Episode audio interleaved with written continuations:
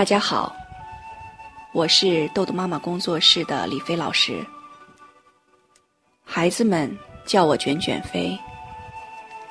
早上卷卷飞为你读书的时间又到了。今天我们要进行的是第八章时间管理成功案例中的最后一个案例，第十个案例。丢三落四的彤彤更细心了。二零一三年的秋天，我应邀参加一个家长的论坛。当天的讲座主题是：孩子不听话，家长怎么办？讲座结束，现场家长的掌声刚停，就看到从后排跑过来一位老人。他的腿脚不是很利索。当老奶奶跑到我的跟前，还没把气儿喘匀，就用右手指着投影的大屏幕说：“我们那个小孙女儿，就是刚才说的那种丢三落四、粗心大意的孩子。我是孩子的奶奶，他爸爸妈妈都是外交部的，常年驻外。你看。”人家挺信任我，把孩子托付给我，我也没给孩子养成好习惯。这孩子吧，东西乱，常丢铅笔、橡皮，还经常找不着作业本、练习册。一个小姑娘，还特别的粗心，五和八，二和七，零和六，经常不分。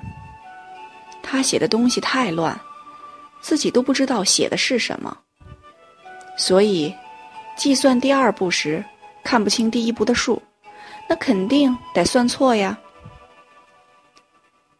听到这儿，我知道这个训练难度不小，因为爸爸妈妈在国外，完全配合不上，我又很难请老人家去看一些参考的书籍。总之。需要在孩子身上倾注更多的精力才行。由于后面还有家长问问题，我递给奶奶一张名片，请奶奶先回去想想需要训练的三个目标。这个奶奶很酷，会用电脑。周一，我居然收到了彤彤奶奶的三个训练问题：第一，丢三落四。粗心大意。第二，磨蹭。第三，胆小不自信。彤彤的第一次训练，建立自信，我能行。周日下午两点，门铃响起，我开门，看到的只有奶奶一个人。彤彤呢？奶奶喊了两遍。彤彤，快来叫老师好。没有人回应。第三遍时，奶奶有点急了，想把他从身后给拉过来。彤彤开始往楼道里退，两只漂亮的大眼睛倒是一直盯着我看。我轻声的和奶奶说：“等一下。”就转身回屋，拿了一个动物的玩偶。一只粉红色的小斑点狗，我把小狗套在右手上，把身子躲在门后，只探出右手上的小狗，用非常富有磁性的声音先汪汪汪叫了几下，然后捏着嗓子细声细气地说：“彤彤，彤彤，咱们一起玩会儿打鸭子好吗？”可能是听到了打鸭子，这个是孩子们在学校最爱玩的一个游游戏，类似打沙包。我似乎听到彤彤的脚步迟迟疑疑的往前蹭，也就三四分钟的光景吧，彤彤终于挪过来了。我小心的拉着孩子的手进入游戏室，并请彤彤奶奶。在豆豆妈妈的大厅里等候。我领着彤彤来到游戏架前，指着各层不同的汽车、人物、交通工具、建筑物等给孩子做介绍，并请他从上面拿任何他喜欢的东西，最后完成一个作品给我看。看到那么多好玩的玩具，彤彤一下子精神了。他开始一趟一趟的从架子上往下搬东西，完成他的作品。他先把一个木质的房子放在中央，然后陆续往里面搬东西。突然，红色的房子塌方了。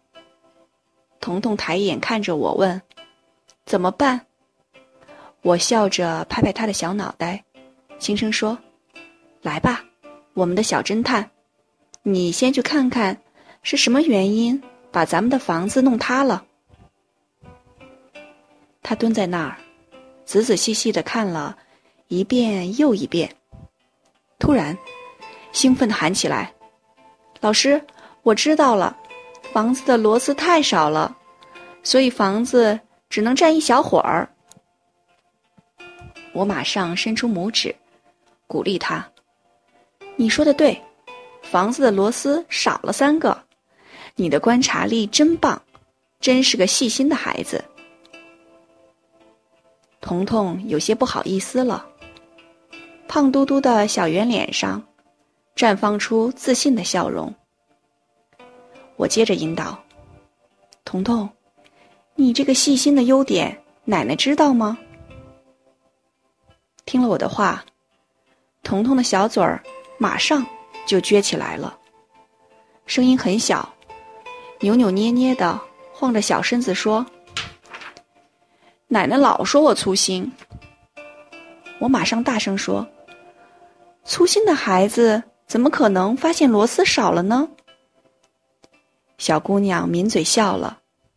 我继续说：“宝贝儿，一会儿下课后，我要把这件事儿告诉奶奶。”让奶奶重新认识我们的小姑娘，好吗？彤彤很用力的点了点头。好了，那现在咱们怎么办呢？我问。彤彤马上回应：“这还不简单，加螺丝呀！”我试探着吞吞吐吐的说：“可是咱们没有螺丝呀，怎么办？真有点难。”我一边说，一边观察彤彤的反应。小人儿皱着眉，在那儿想呢。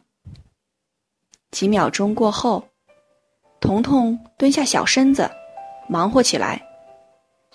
一会儿用小棍子挡一下，一会儿用椅子靠一下，但是怎么都不行。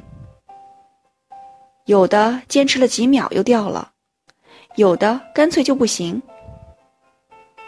我多少次想告诉他，你把房子的一边靠在墙上，就能让它固定了。但是我忍住了。孩子需要的是自己面对问题，并在最终解决问题后获得成就感。他的自信心也会随之加强。看出孩子有些着急，我大声的肯定孩子：“彤彤，我要给你两个魔币。”他惊讶的望着我，忽闪忽闪的眨着两只大眼睛。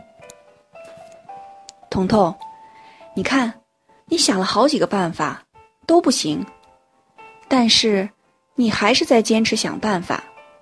嗯，怎么能让房子立住呢？我一字一顿的大声肯定着孩子。彤彤像打了一针兴奋剂一般，更加努力的思考起来，尝试用新的办法。五分钟后，孩子终于想出了，在两个木板之间，中间部位加一个楼梯。我马上肯定孩子，他终于解决了问题。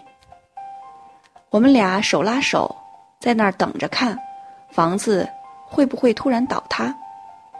五分钟过去了，房子安然无恙，我们欢乐的抱在一起。重点是。彤彤的眼睛里亮晶晶的。